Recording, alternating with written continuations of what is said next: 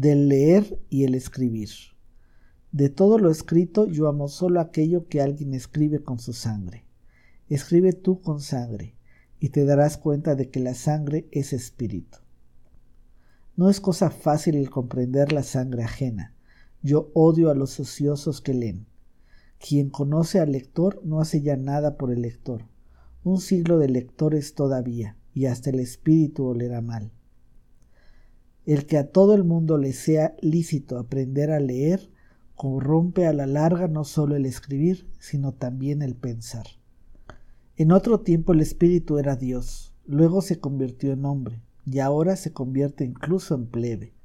Quien escribe con sangre y en forma de sentencias, ese no quiere ser leído, sino aprendido de memoria. En las montañas el camino más corto es el que va de cumbre a cumbre, mas para ello tienes que tener piernas largas. Cumbres deben ser las sentencias, y aquellos a quienes se habla, hombres altos y robustos. El aire ligero y puro, el peligro cercano y el espíritu lleno de una alegre maldad, estas cosas se avienen bien. Quiero tener duendes a mi alrededor, pues soy valeroso. El valor que ahuyenta a los fantasmas se crea sus propios duendes. El valor quiere reír. Yo ya no tengo sentimientos en común con vosotros esa nube que veo por debajo de mí, esa negrura y pesadez de que me río, cabalmente esa es vuestra nube tempestuosa. Vosotros miráis hacia arriba cuando deseáis elevación, y yo miro hacia abajo porque estoy elevado. ¿Quién de vosotros puede a la vez reír y estar elevado? ¿Quién asciende a las montañas más altas, se ríe de todas las tragedias, de las del teatro y de las de la vida? valerosos, despreocupados, irónicos, violentos. Así nos quiere la sabiduría. Es una mujer y ama siempre únicamente a un guerrero.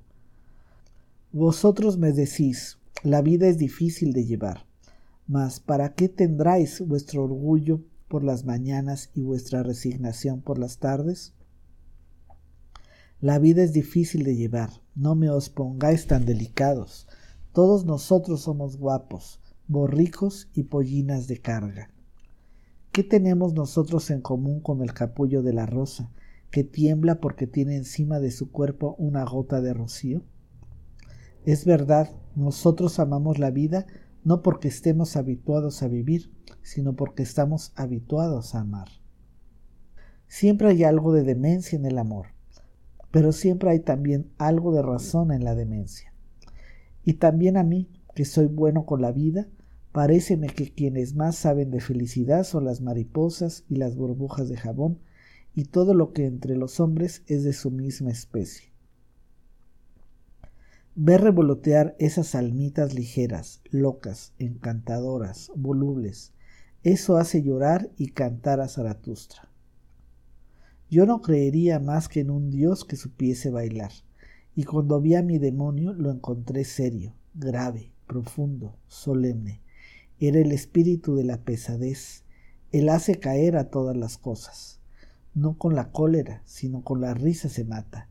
Adelante, matemos el espíritu de la pesadez. He aprendido a andar. Desde entonces me dedico a correr.